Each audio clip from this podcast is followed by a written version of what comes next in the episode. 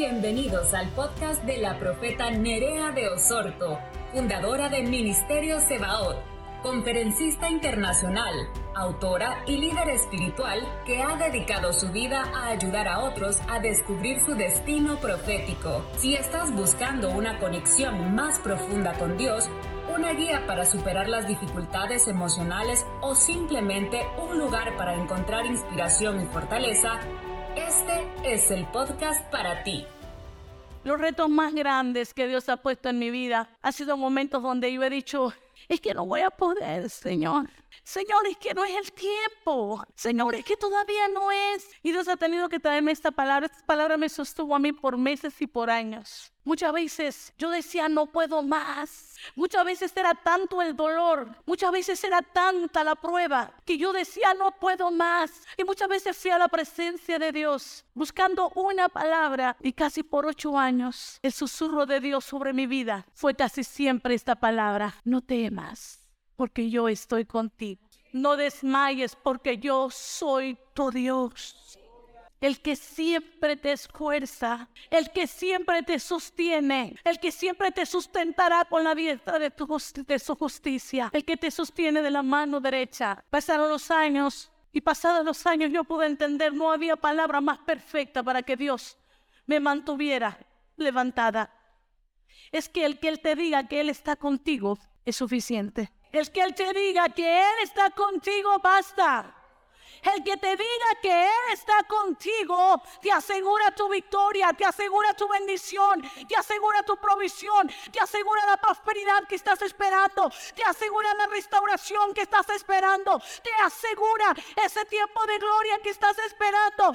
El que te diga, yo estoy contigo, eso es suficiente para avanzar, para caminar con seguridad. Por eso dije una de las llaves para poder vencer el temor es primero convicción de quién es tu Dios. Si poco conoces de quién es Dios, poco te puede a ti conmover el que Dios te diga yo estoy contigo. Poco puede conmoverte el que te diga yo estoy contigo. Y en este mismo pasaje nos muestra la palabra y dice, porque Jehová de los ejércitos está con nosotros. Qué rico esto. Dice el verso 7, Jehová de los ejércitos está con nosotros. El santuario de las moranas del Altísimo. Nuestro refugio es el Dios de Jacob. Usted y yo sabemos que cuando Dios nos habla acerca de como el Dios Jehová de los ejércitos, nos está hablando del Jehová Sebaot, el Dios que ejerce señorío en los cielos, en la tierra, el Dios que se hace rodear de sus millares de millares de ángeles. Y de Jehová Sebaot podemos nosotros ver que hay palabras que se desprenden de esa naturaleza. Y una de ellas es Sabaot. Pero Sabaot es solamente el momento donde Dios está en la fuerza de su batalla.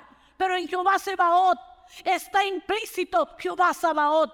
El momento crucial, el momento poderoso, Dios mismo en acción de batalla. Pero Jehová Sabaoth, cuando dice Jehová de los ejércitos, ¿sabes que Te está asegurando que si Él está contigo, que si Él va contigo, amado, hay ángeles que te rodean hay ángeles que estarán contigo. Hay ángeles que te guardan. Hay ángeles que pelean por ti. hay hombres de a caballo. Hay gente en carros de fuego que te acompañan. Hay miles de ángeles. Yo no sé si tú los puedes ver con ojos naturales, pero Él ha dicho en Hebreos 1.14 que son espíritus ministradores puestos al servicio de nosotros. Él es el Dios de los ejércitos, el Dios que nunca viene solo, el Dios que se hace acompañar de sus millares de ángeles. Y si Jehová de los ejércitos está contigo, Él te está asegurando que habrá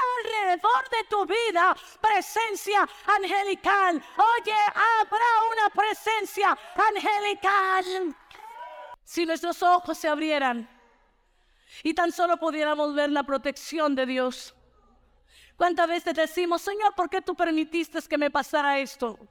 ¿Y por qué mejor no le damos gracias al Señor y le decimos, Señor, me guardaste de lo peor? Señor, me protegiste de lo peor. Señor, cosas peores pudieron haber pasado a mi alrededor porque hay ángeles que acampan alrededor de nosotros, porque hay ángeles que nos rodean. Cuando tú y yo podamos entender que cuando tú y yo levantamos las manos y comenzamos a desatar el poder de Dios, lo que va a venir a tu vida es una presencia maravillosa de ángeles, los cuales con sus espadas esgrimidas pelearán por ti, pelearán por tu batalla. Ellos estarán peleando por ti. Esos ángeles que algunas veces no serán ángeles guerreros, sino que serán ángeles ministradores.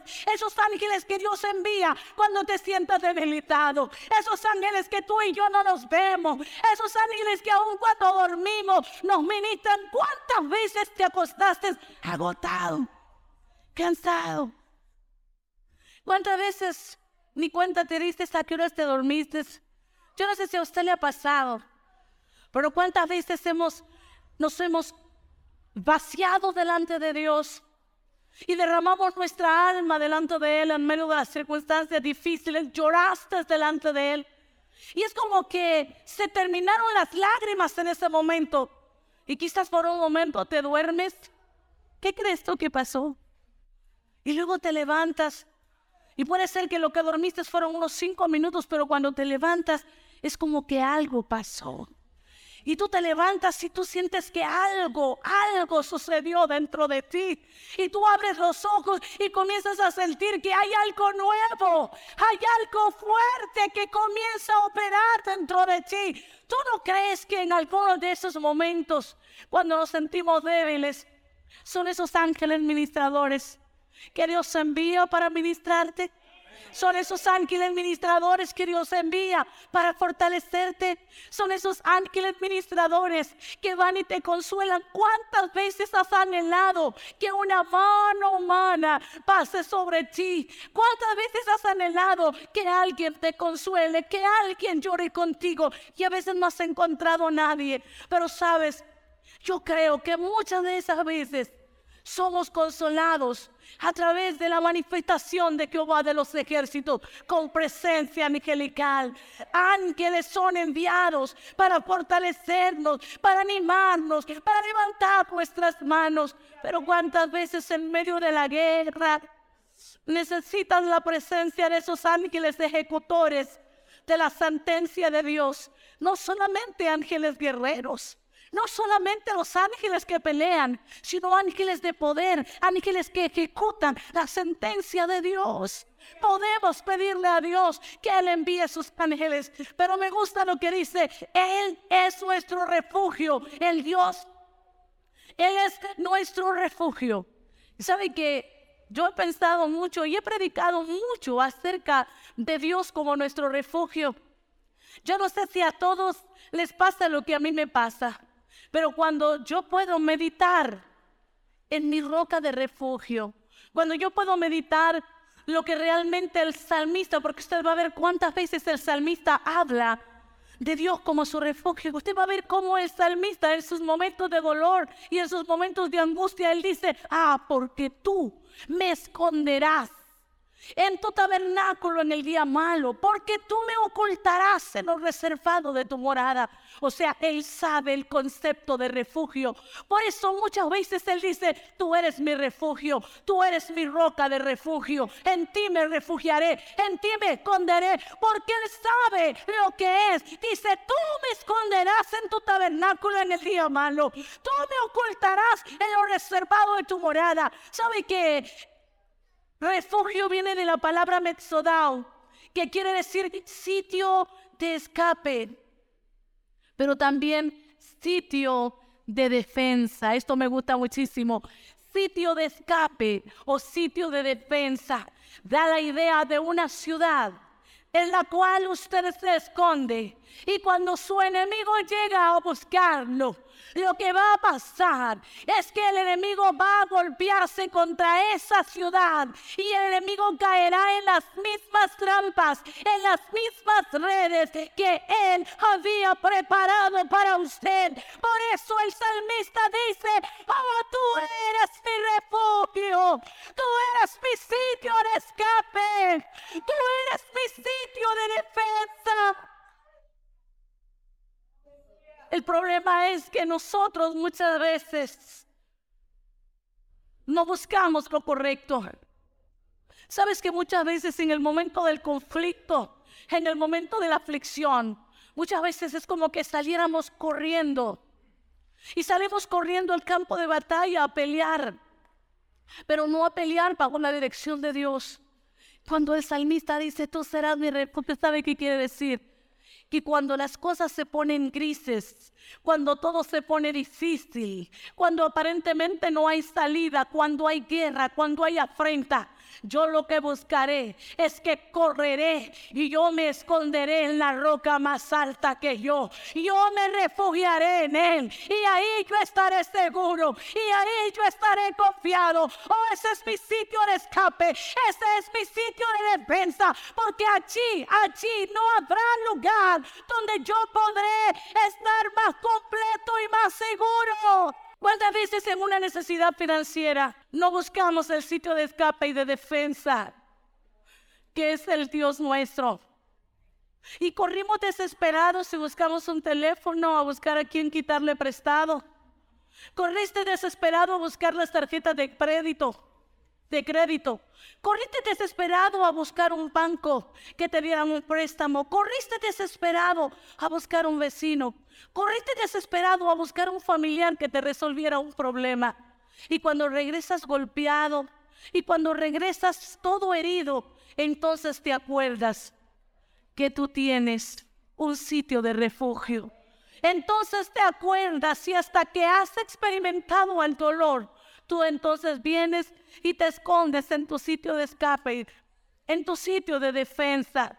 Amados hermanos, en la medida que los días van pasando, en los días que los años van pasando, vamos aprendiendo que en el momento de la prueba, en el momento en que los montes son traspasados al corazón del mar, no vamos a correr a las demás personas para que nos resuelvan un problema.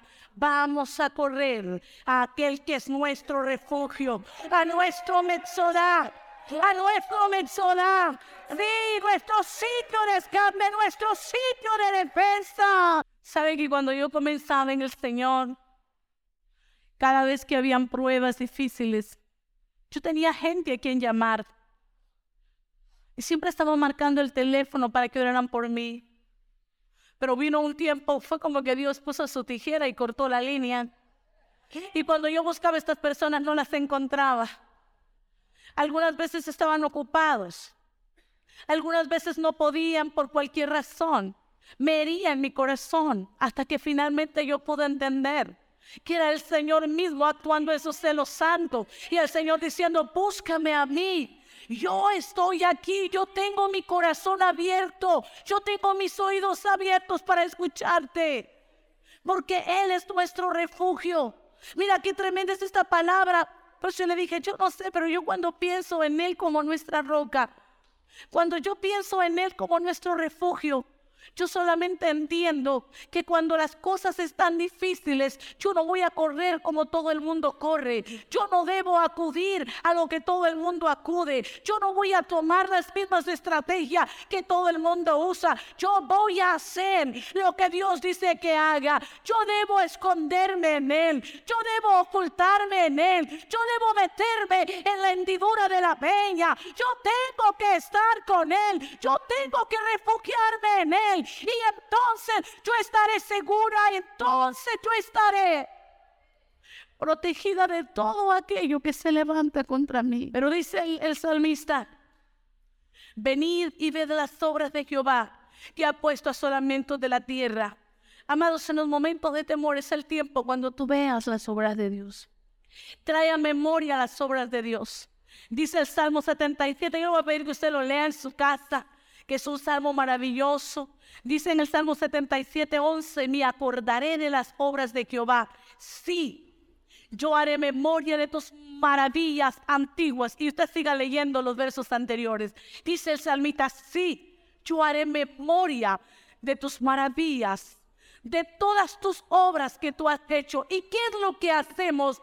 Generalmente, cuando usted está pasando por problemas cuando el espíritu de temor ha llegado a su vida, usted comienza a darle vueltas al problema y usted piensa una y otra vez, Pero el salmista dice, en el día donde las cosas se tornen difíciles, yo traeré a memoria las obras de Dios, yo traeré a memoria las maravillas de Dios, yo declararé las maravillas del Señor, yo hablaré de la grandeza de Dios, yo haré memoria de cuán grande es mi Dios, yo haré memoria de la mano poderosa de Dios. Por eso dice el Dios que hace cesar las guerras yo me recordaré del Dios que quiebra el arco, del Dios que corta la lanza, del Dios que quema los carros en el fuego.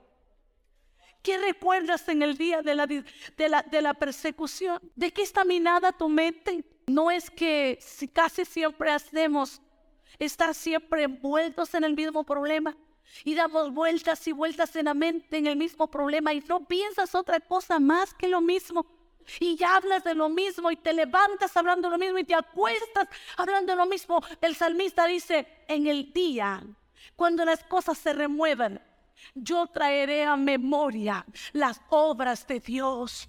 Yo hablaré de las cosas antiguas. Yo traeré a memoria al Dios que abrió el mar rojo. Yo traeré a memoria el Dios que abrió las aguas del río Jordán. Yo traeré a memoria el Dios que sanaba a los leprosos, el Dios que levantaba a los paralíticos. Yo traeré a memoria el Dios que me libertó, el Dios que me redimió, el Dios que me sacó del pecado. Yo traeré a memoria las obras antiguas que Él hizo conmigo yo recordaré, yo, yo traeré a memoria las veces que su mano de poder se movió sobre mi vida. Yo recordaré los momentos maravillosos en que Dios se manifestó en mí. Por eso el salmista dice, venid, venid y ved las obras de Jehová. Este fue un mensaje del apóstol Nerea de Osorto. Sabemos que ha desafiado tu vida y te animamos a ponerlo en práctica. Síguenos en las redes sociales como Nerea de Osorto. Nos puedes encontrar también a través de Spotify, Apple Podcast y Google Podcast.